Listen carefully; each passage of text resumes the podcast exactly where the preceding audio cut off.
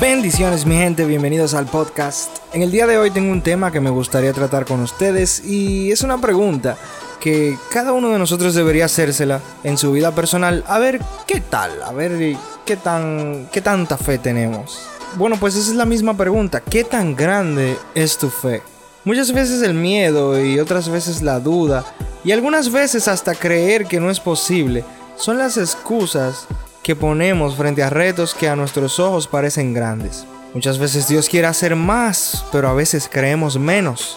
Incluso Jesús, diciéndole a los discípulos una vez en Mateo 17:20, les dice, ustedes no tienen la fe suficiente. Les digo la verdad, si ustedes tuvieran fe, aunque fuera tan pequeña como una semilla de mostaza, podrían decirle a esta montaña, muévete de aquí hasta allá, y la montaña se movería. Nada sería imposible.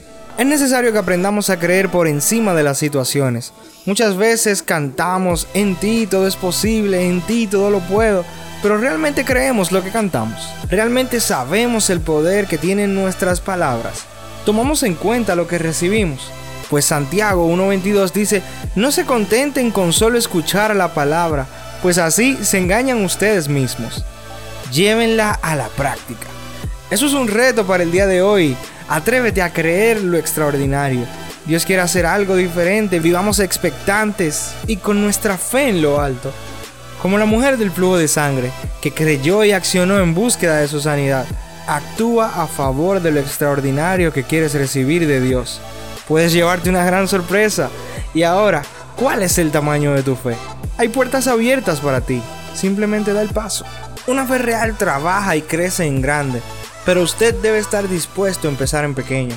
El tamaño de su visión no es intimidante para Dios. Ojalá y lo fuera. Ojalá y fuera algo tan motivacional que te haga brincar. No, bueno, pues si es fuerte, hay que luchar para ganar. Nadie gana desde un asiento.